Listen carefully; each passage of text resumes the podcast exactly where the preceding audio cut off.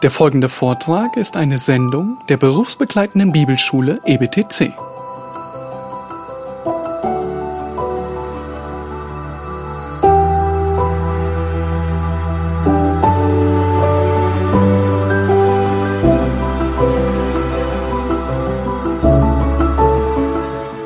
Es ist gut, auf Straßenschilder Acht zu geben, um tatsächlich am Ziel anzukommen.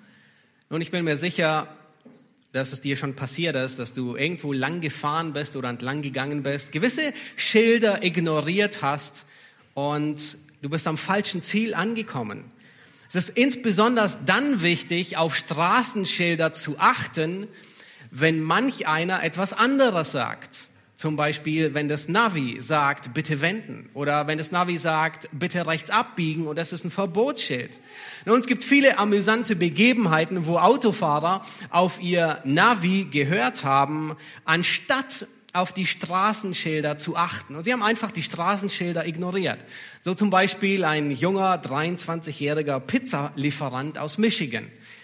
Nun, er verließ sich auf sein Navi und er ignorierte die Straßenschilder, er bog falsch ab und landete auf den Bahnschienen.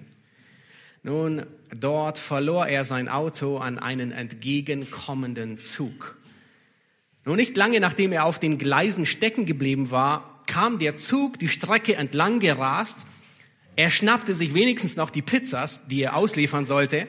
Er stieg vor dem Aufprall aus dem Auto und glücklicherweise wurde weder er noch die Fahrgäste des Zuges verletzt. Aber immerhin das Auto und ein großer Sachschaden ähm, war da, weil er die Straßenschilder ignoriert hatte. Nun, es ist äußerst wichtig, Schilder zu respektieren und darauf zu achten. Wenn wir irgendwo entlangfahren auf der Autobahn und wir sehen ein Schild, das sagt, nächste Tankstelle in 100 Kilometer, und meine Tanknadel, die neigt sich dem Ende, dann ist es gut, dieses Schild zu beachten und zu wissen, okay, ich sollte lieber jetzt tanken, weil mein Sprit reicht nicht mehr bis zur nächsten Tankstelle, die 100 Kilometer. In gewisser Weise ist der erste Johannesbrief ein Brief mit Straßenschildern. Er gleicht solchen Straßenschildern, die uns Signale geben, die uns etwas sagen. Auf unserem Weg in die Ewigkeit müssen wir auf diese Schilder achten, um tatsächlich am Ziel anzukommen. Nun, wenn man diese Schilder missachtet, dann kann es schnell passieren, dass man auf den falschen Weg kommt, die falsche Abbiegung nimmt und man merkt es gar nicht erst. Man meint, man ist auf dem richtigen Weg, aber eigentlich ist man auf dem falschen. Nun, diese Schilder, sie sind Hinweisschilder. Sie weisen auf den richtigen Weg. Dasselbe trifft auf den ersten Johannesbrief zu, den wir als Gemeinde momentan studieren und durchlesen und predigen. Woher weiß ich, dass ich auf dem richtigen Weg bin? Das ist die Frage. Woher weiß ich, dass ich in der Ewigkeit auf der richtigen Seite ankommen werde und nicht auf der falschen Seite? Nun, es gibt Schilder, die deuten darauf hin, wo dein Ende sein wird. Der erste Johannesbrief, er nennt uns einige dieser Schilder. Johannes, er wiederholt sich konstant und er, ist, ähm, er, er geht mit seinen Lesern um wie Eltern mit ihren Kindern. Man sagt ihnen etwas, dann sagt man es nochmal und wiederholt es so, als hätten sie es nie vorher gehört. Und so ist es mit uns auch. Wir müssen konstant immer wieder dasselbe hören. Nicht um uns zu ärgern, sondern weil wir dazu neigen, so schnell Dinge zu vergessen, die wir als normal ansehen. Und einige dieser Schilder, die Johannes hochhält, ist das, man könnte sagen, das Theologieschild oder der Lehrtest. Und, und es dreht sich darum, wer ist Jesus Christus? Es geht um die Person Jesu Christi. Und du brauchst die richtige Sichtweise, die gesunde Theologie über Jesus. Es ist eine Frage, wie siehst du Sünde? Wie ist dein Bezug zur Sünde? Dann gibt es diesen Test. Theo hat am letzten Sonntag darüber gepredigt. Es ist dieser, dieser Gehorsamstest. Ein Schild, das hinweist und sagt, okay, wenn du das befolgst, dann bist du auf dem richtigen Weg. Und zwar, wenn du die Gebote Jesu befolgst. dann deutet alles darauf hin, du bist auf dem richtigen Weg, auf der richtigen Seite zu landen in der Ewigkeit, im Himmel. Und dann gibt es einen anderen Test, den wir uns insbesondere heute ansehen werden. Es ist dieses Schild, die Geschwister zu lieben. Ein Bruder und die Schwester liebe ich sie. Und wenn du das tust, dann ist es ein Hinweisschild, ja, du bist auf der richtigen Autobahn. Die fährt in Richtung Himmel. Nun, diese Schilder, sie sind Schilder und nicht mehr. Sie weisen die Richtung. So auch diese Tests, die Johannes uns in seinem ersten Johannesbrief nennt. Diese Tests, die erretten nicht, sondern sie zeigen lediglich an, ob ich richtig oder falsch bin. Ob ich echt bin oder eine Fälschung bin. Ob ich auf dem richtigen Weg bin oder auf dem falschen Weg. Ob ich ein echter Christ bin oder ein falscher Christ. Die Schilder, sie zeigen lediglich, ob du auf dem richtigen Weg bist, der in den Himmel führt, oder auf dem falschen Weg, der ins Verderben führt. Nun, diese Schilder, die wir uns ansehen, sie machen dich nicht zum Christen. Sie machen dich nicht zum Gläubigen, sondern sie zeigen lediglich, ob du ein Christ bist oder nicht bist. Diese Schilder, sie sind nicht so wie, vielleicht kennt ihr ja diese Autorennspiele, ja, wo man so hin und her fährt und man muss Punkte sammeln. Ja, dann, dann bing, bing, bing, dann klingelt es immer. Und wenn du dann 10.000 Punkte gesammelt hast, dann wirst du ins nächste Level befördert. Nein, diese Schilder sind nicht so, dass ich Punkte sammle hier auf Erden und dann ähm, wahrscheinlich im Himmel ankomme. Nein, sondern diese Schilder, Sie deuten lediglich hin, ich bin auf dem richtigen Weg. Wir werden nicht durch gute Theologie gerettet. Wir werden nicht durch das Halten der Gebote gerettet. Und wir werden auch nicht gerettet, weil wir unsere Geschwister lieben. Sondern wir werden allein durch den Glauben an Jesus Christus gerettet. Sein stellvertretendes Werk. Sein Leben für mein Leben. Meine Sünde wurde seine Sünde. Seine Gerechtigkeit wurde meine Gerechtigkeit. Die Schrift nennt es aus Glauben allein, durch Gnaden allein. Wir werden nicht durch Theologie gerettet, nicht durch das Halten der Gebote und nicht, weil wir unsere Geschwister lieben. Aber all diese Dinge, sie deuten darauf hin, dass wir gerettet sind, dass wir Gläubige sind, dass wir Christen sind. Nun, gute Werke, so wie die Bibel es hin und wieder beschreibt, sind nicht die Ursache unserer Rechtfertigung. Das heißt nicht, weil wir Gutes tun, werden wir gerettet, sondern sie sind die Frucht der Rechtfertigung. Und das ist das Ziel, das Johannes mit diesem Brief verfolgt. Ihr dürft den Brief ganz hinten aufschlagen, ehe wir uns dann nach vorne arbeiten. Im, ganz hinten im letzten Kapitel, in 1. Johannes 5, Vers 13, da schreibt er, warum er überhaupt diesen Brief schreibt. Dort sagt er, dies habe ich euch geschrieben, die ihr glaubt an den Namen des Sohnes Gottes. Also er schreibt an Gläubige, schreibt an solche, die gläubig geworden sind an Jesus Christus. Und dann sagt er, warum? Damit ihr wisst, dass ihr ewiges Leben habt und damit ihr auch weiterhin an den Namen des Sohnes Gottes glaubt. Nun, das ganze, der ganze Brief ist geschrieben, damit wir wissen, ich bin gerettet. Nun Frage, muss ein Diamant Angst haben vor einer Echtheitsprüfung? Nein, weil er ist echt. Das heißt, die Prüfung wird durchlaufen und was ist das Ergebnis? Freude. Ja, ich bin echt. Nun, der, der Mann freut sich nicht. Aber wenn wir auf eine Prüfung gelernt hatten, ich glaube, Theo hat es letzten Sonntag verwendet, ja, und wir bestehen die Prüfung, was ist das Ergebnis? Freude. Ja, wenn wir bestehen des Echtheitszertifikates, ich bin gläubig. Und das ist das Ziel von Johannes. Er will, er will nicht die Zweifel uns ähm, geben. Er will nicht sagen, hey, du bist gar nicht gläubig, sondern sein Ziel ist vielmehr zu sagen, du bist gläubig. Das sind die Merkmale. Und daraus entspringt Freude, weil ich weiß, mein Name ist im Buch des Lebens angeschrieben. Ich komme dorthin. Nun, das Werk, das Johannes vorher geschrieben hat, nämlich das Johannesevangelium, das verfolgt das ganze Ziel, dass wir zum Glauben kommen. Der Johannesbrief verfolgt das Ziel, uns Gewissheit zu geben. Wir sind im Glauben und wir bleiben weiterhin im Glauben. Und vielleicht denkst du bei dir selbst, ich weiß, ich bin gerettet. Ja, ich habe vielleicht irgendwann habe ich ein Gebet gesprochen oder ich bin irgendwann nach vorne gegangen oder ich habe mit dem Seelsorger gebetet und ich habe wirklich geweint, bitterlich geweint. Ja, Wein ist immer gut, ja. ja denken wir manchmal. Oder ich habe mich so überwältigt gefühlt. Ja.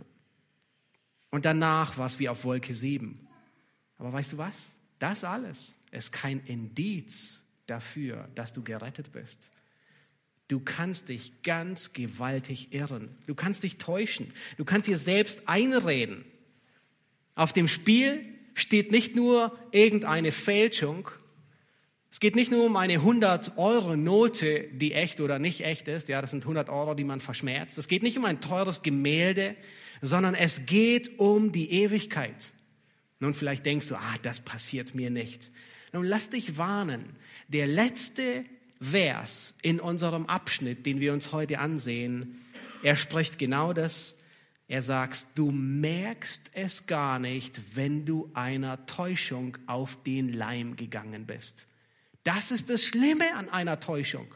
Das ist das Schlimme daran, getäuscht zu werden. Wir merken es vorher nicht, sondern erst hinterher. Das ist die große, der große Teufelskreis, die große Gefahr. Es gibt nichts Schlimmeres, es gibt nichts Bittereres, wie am Ende an der Himmelspforte angekommen zu sein, die Worte zu hören, ich habe euch nie gekannt, weicht von mir, ihr Übeltäter. Nun, das wollen wir vermeiden. Deswegen wollen wir die Zeichen beachten, die Johannes uns schreibt. Und lasst uns den Bibeltext lesen. Der Text, den wir uns heute ansehen, er ist in 1. Johannes Kapitel 2, die Verse 7 bis 11. 1. Johannes Kapitel 2, die Verse 7 bis 11. Brüder, manche übersetzen auch Geliebte, die Menge. Ähm, ich schreibe euch nicht ein neues Gebot, sondern ein altes Gebot, das ihr von Anfang an hattet. Das alte Gebot ist das Wort, das ihr von Anfang an gehört habt. Und doch schreibe ich euch ein neues Gebot, das wahr ist in ihm und in euch. Denn die Finsternis vergeht und das wahre Licht scheint schon. Wer sagt, dass er im Licht ist und doch seinen Bruder hasst, der ist noch immer in der Finsternis. Wer seinen Bruder liebt, der bleibt im Licht und nichts Anstößiges ist in ihm. Wer aber seinen Bruder hasst, der ist in der Finsternis und wandelt in der Finsternis und weiß nicht, wohin er geht, weil die Finsternis seine Augen verblendet hat. Nun, in, diesem, in diesen äh, paar Versen werden wir einige Dinge, über einige Dinge stolpern, das Erste, was wir uns ansehen wollen, ist, dass dieses Gebot der Bruderliebe, von dem Johannes hier spricht, alt ist und doch neu irgendwie. Nun, es scheint ein Widerspruch zu sein. Ja, in Vers 7 sagt er, ich schreibe euch nicht ein neues Gebot, sondern das alte. Und dann in Vers 8 sagt er, ja, und doch schreibe ich euch ein neues Gebot. Nun, das heißt, wir werden sehen, dass dieses Gebot alt ist und in, in gewisser Weise doch neu ist. Nun, welches Gebot, von welchem Gebot spricht Johannes hier? Er erwähnt es nicht ausdrücklich. Das Gebot Liebe kommt in diesen Versen in 7 und 8 gar nicht vor. Aber es ist gut, den Kontext zu beachten. Ja, die nächsten Verse, Vers 9 bis 11, sie sprechen davon, dass wir den Bruder hassen oder den Bruder lieben. Das heißt, der Kontext macht deutlich, es geht um das Gebot der Bruderliebe. Einfach die nächsten Gläubigen, meinen Bruder in Christus, meine Schwester in Christus wirklich zu lieben. Und manchmal ist es sogar gut, über das Bibelbuch hinauszusehen. Nicht nur im ersten Johannesbrief, sondern darüber hinaus. Und Johannes, er, er wiederholt viele Aspekte. Und so erinnert sich Johannes an diese letzten Stunden im Obergemach. Und das schreibt er alles in Johannes 13 bis 17. Ganze fünf Kapitel über wenige Stunden am letzten Abend, bevor Jesus gefangen genommen wird. Und just in einem dieser Momente sagt Jesus genau dieses. In Johannes 13, Vers 34, da sagt er, ein neues Gebot gebe ich euch, dass ihr einander lieben sollt. Das heißt, dieses neue Gebot oder alte Gebot, von dem er spricht, ist, dass wir einander lieben. Und in 2. Johannes 5, Ähm, das ist der nächste Brief nach dem ersten Johannesbrief. Da sagt er, spricht Johannes genau dasselbe. Er sagt, er, er, er spricht an, an, äh, an eine Frau, schreibt er, und er sagt nicht, als ob ich dir ein neues Gebot schreiben würde, sondern dasjenige, welches wir von Anfang an gehabt haben, nämlich, dass wir einander lieben sollen. Das heißt, es ist das Gebot der Bruderliebe. Nun, was meint Johannes, wenn er sagt, es ist ein altes Gebot? Nun, er sagt, ihr habt es gehört von Anfang an. Das heißt, Johannes, er erinnert sie und sagt, nun erinnert euch damals, als ihr gläubig wurdet, da habt ihr dieses Gebot gehört. Das ist das, was ihr am Anfang gehört habt. Die Botschaft hat sich nicht geändert. Nun, es ist nicht so, dass man zum Glauben kommt und dann nach fünf Jahren, nach zehn Jahren, nach 20 Jahren, vielleicht sogar nach 40 Jahren, bekommt man dann irgendwie eine tiefere Erkenntnis, die nur einer elitären Gruppe zuteil wird. Nein, Johannes sagt, die Botschaft ändert sich nicht. Das, was ich euch jetzt schreibe, ist das, was ihr von Anfang an gehört habt, als ihr gläubig wurdet. Und damals wie heute sehnen sich Menschen nach einer tieferen Erfahrung, nach einem zweiten Segen, nach einer neuen Erfahrung, ein neues Erlebnis, ein neuer Kick, ein Christsein 2.0, ein Update, etwas Neues. Und Johannes sagt, nein, ich schreibe euch nichts Neues. Es ist das, was ihr von Anfang an gehört habt. Nun, das bedeutet nicht, dass wir nicht wachsen, dass wir nicht mehr lernen als Gläubige, dass wir nicht in der Erkenntnis wachsen, Dinge besser verstehen. Aber es ist dieselbe Botschaft wie am Anfang. Es gibt kein, keine Botschaft elitär nur für eine bestimmte Gruppe. Nein, es ist dieselbe Botschaft für alle. Es ist dieselbe Botschaft, die sich nicht ändert. Und dasselbe tut Petrus. Petrus schreibt in, in seinem Brief, nun, es ist, es, es, euch immer wieder an das zu erinnern, ist mir nicht überdrüssig, ja, euch immer wieder dasselbe zu schreiben, weil euch macht es fest. Paulus, er tut genau dasselbe. Zu den Galatern sagt er sogar, und er geht so weit und sagt, nun, ihr habt das Evangelium am Anfang gehört. Wenn jetzt jemand kommt, sogar wenn es ein Engel ist, und euch ein anderes Evangelium verkündigt, nun, der ist verflucht. Er sagt, die Botschaft des Evangeliums ändert sich nicht. Selbst wenn du viele Jahre im Glauben bist, selbst wenn du manchmal denkst, ist das alles? Nun, die Botschaft, die bleibt dieselbe wie von Anfang an. Das ist, was Johannes hier sagt, was ihr von Anfang an gehört habt. Nun, gleichzeitig bedeutet das auch, dass Johannes sagt, hey, dieses Gebot der Nächstenliebe oder der Bruderliebe, ist nichts Neues. Es ist schon seit den Anfängen da. Im fünften Buch Mose 6, nun das ist ähm, das bekannte Schma Israel, ähm, für diejenigen, die, denen der Begriff bekannt ist, das, sind, das ist die Wiederholung des Gesetzes. Ähm, höre Israel, der Herr ist unser Gott. Nun in 5. Mose 6, Vers 5, dort wird schon gesagt, dass du sollst den Herrn, deinen Gott, lieben mit ganzem Herzen, mit ganzer Seele und mit deiner ganzen Kraft. Und im vierten Buch Mose, zwar kein Gesetz der zehn Gebote, aber dort wird ebenfalls gesagt, du sollst deinen Nächsten lieben wie dich selbst. Ich bin der Herr. Und das finden wir laufend in der Schrift. Die Nächstenliebe oder die Bruderliebe ist nichts Neues. Es beginnt auf der ersten Seite der Bibel, beziehungsweise der zweiten, da wo Gott den Menschen schafft und es geht bis in die letzte. Das ist die DNA, wie Gott den Menschen geschaffen hat, nämlich Gott zu ehren und den Nächsten zu lieben. Und Paulus sagt in Römer 13, nun alle Gebote, und er zählt die zweite Tafel der zehn Gebote auf. Er sagt, Ehebruch, du sollst nicht töten, du sollst nicht stehlen, du sollst kein falsches Zeugnis ablegen, du sollst nicht begehren. Nun, alle Gebote werden zusammengefasst in diesem Wort, du sollst deinen Nächsten lieben wie dich selbst. Das ist nichts Neues. Matthäus 22, da stellt ein Gesetzesgelehrter Jesus die Frage und sagt nun, von allen Geboten, die es gibt, welches ist das Wichtigste? Und Jesus antwortet ihm sehr zutreffend und sagt, nun, du sollst den Herrn, dein Gott, lieben mit deinem ganzen Herzen, mit deiner ganzen Seele und mit deinem ganzen Denken. Nun, ihn überrascht etwas, weil Jesus fügt noch etwas hinzu.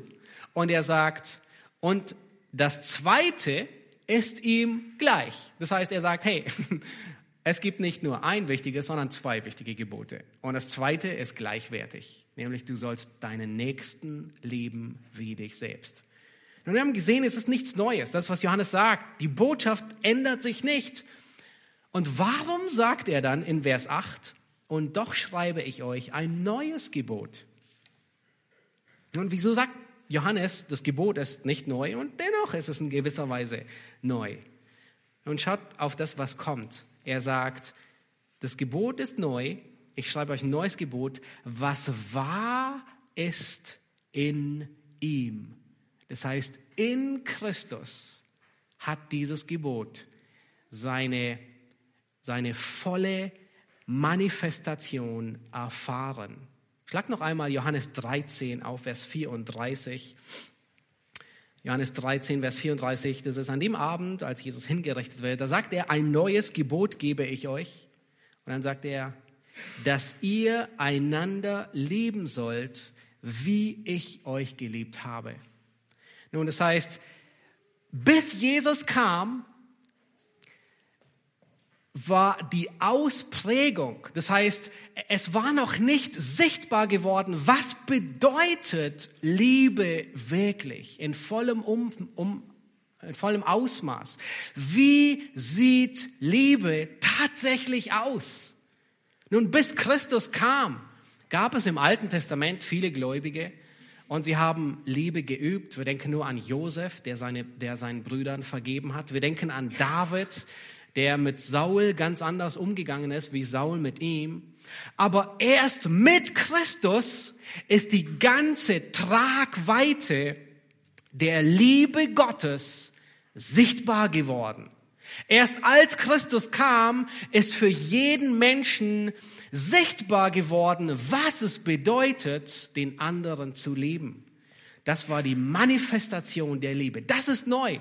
Bisher, bis Christus kam, hat man das noch nie gesehen, was Liebe wirklich ist, weil es keinen Menschen gab, der vollkommen war, der sündlos war. Und erst mit Christus ist es sichtbar geworden. Und dann sagt Johannes, das war es in ihm. Das heißt, in Christus haben wir das gesehen. Er ist, Christus ist die Liebe Gottes, die per, hey, das war ein Bibelvers, gut. Christus ist die Liebe Gottes, die sichtbar geworden ist. Die personifizierte Liebe Gottes. Und das sehen wir insbesondere an diesem letzten Abend, wie Jesus mit seinen Jüngern umgeht. In Johannes 13 bis 17, ihr erinnert euch an den Abend, das ist das letzte Passalam. Und was tun seine Jünger? Dieser Abschnitt, der beginnt mit den Worten, so wie Jesus seine Jünger liebte, liebte er sie bis ans Ende. Und an diesem Abend streiten sie, wer wohl der Größte im Reich Gottes ist. Es sind wenige Stunden, bis Christus hingerichtet ist, bis er in Gethsemane gefangen genommen wird. Und sie streiten. Es gibt nichts Besseres zu tun, wie zu sagen, hey, wärst du zur Rechten und nicht zur Linken? Oder wo ist mein Platz von den Zwölfen? Ja. Das ist eine enttäuschende Gruppe. Schon dreieinhalb Jahre ist Jesus mit ihnen zusammen und sie haben es nicht verstanden. Jesus, er bringt ihnen eine Lektion bei. Er, der das Universum geschaffen hat, der sich bedienen lassen könnte. Er knöpft sich die Schürze an und beginnt ihnen die Füße zu waschen. Er wäscht ihnen nicht den Kopf, sondern die Füße. Er wäscht ihnen, er, er, er, er staucht sie nicht von oben herab zusammen und sagt, wisst ihr eigentlich, wer ihr seid und wer ich bin? Sondern er dient ihnen und er belehrt sie in einer sanftmütigen Art und Weise. Das ist die Perfektion der Liebe. Und schlussendlich, und das ist, wovon Johannes in seinem Brief immer wieder Bezug nimmt, ist, er gab sein Leben für uns, obwohl wir noch Feinde waren. Wir haben ihn nicht geliebt, wir haben ihn gehasst und er hat sich für uns hingegeben. Das ist die vollkommene Liebe, die sichtbar geworden ist. Das heißt, das heißt, was ist neu in diesem Gebot, was Johannes spricht? Es ist das Ausmaß, das in Christus erst sichtbar geworden ist. Und dann sagt Johannes in Vers 8, denn die Finsternis vergeht und das wahre Licht, es scheint schon. Nun, was meint er damit? Nun, als Christus kam, kam das Licht der Welt. Mit der Ankunft des Lichtes beginnt die Finsternis zu weichen. Und wir sind in dieser Übergangszeit. Das Licht, es scheint und die Finsternis, sie wird abnehmen. Die Finsternis vergeht. Einige Verse später sagt Johannes in ähnlichen Worten und er sagt, die letzte Stunde hat begonnen. Ja, der, mit der Ankunft Christi begann das Ende dieser Weltzeit. Die letzten Stunden, auch wenn es schon 2000 Jahre gedauert hat, es ist die, es ist die letzte Ära. Die Finsternis, sie weicht und das Licht ist angebrochen. Nun lass uns den nächsten Vers uns ansehen, Vers 9. Und hier sehen wir, dass Bruderliebe ein göttlicher Teststreifen ist. Lass uns Vers 9 lesen, dort sagt Johannes, wer sagt, dass er im Licht ist und doch seinen Bruder hasst, der ist noch immer in der Finsternis. Nun, wer von euch die neue Menge 2000 hat, äh, ich, ich mag es, wie die neue Menge das hier übersetzt. Die neue Menge sagt, wer im Licht zu sein behauptet, also wer sagt, Wer behauptet, ich bin im Licht, in anderen Worten, ich bin gerettet, ich bin ein Christ, ich bin ein Kind Gottes, aber seinen Bruder hasst, befindet sich immer noch in der Finsternis. Nun, was wir hier sehen in diesem Abschnitt, das ist der Abschnitt, den Theo letzten, äh, letzten Sonntag gepredigt hat, ab Vers 3. Und in unserem Abschnitt, hier finden wir zwei große Teststreifen. Es ist so wie beim Arzt. Vielleicht kennst du die Teststreifen, die du beim Arzt mal bekommen hast. Und äh, ähm, es gibt unterschiedliche Teststreifen. Die einen sind für Blut oder für Urin oder für was auch immer. Und diese Teststreifen, sie machen etwas sichtbar. Das heißt, im Blut ist irgendetwas und es schlägt an und der Teststreifen macht es sichtbar. Und was wir hier sehen, ist ein, ein Echtheitstest, ein Check, der etwas sichtbar macht. Und zwar sichtbar, ob jemand ein Kind Gottes ist oder nicht. Und die beiden grundlegenden Echtheitstests, die Johannes nennt, ist, und darüber hatte Theo schon gepredigt, ist die Gebote Gottes zu halten. Und was wir heute sehen, unseren Bruder zu leben. Nun, warum sind das die, die ersten Tests, die Johannes nennt? Die grundlegendsten. Warum sind das die beiden? Und weil genau die beiden Dinge durch den Sündenfall auf den Kopf gestellt wurden.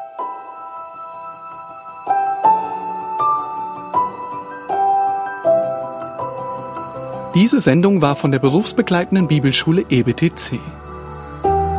Unser Ziel ist, Jünger fürs Leben zuzurüsten, um der Gemeinde Christi zu dienen. Weitere Beiträge, Bücher und Informationen findest du auf ebtc.org.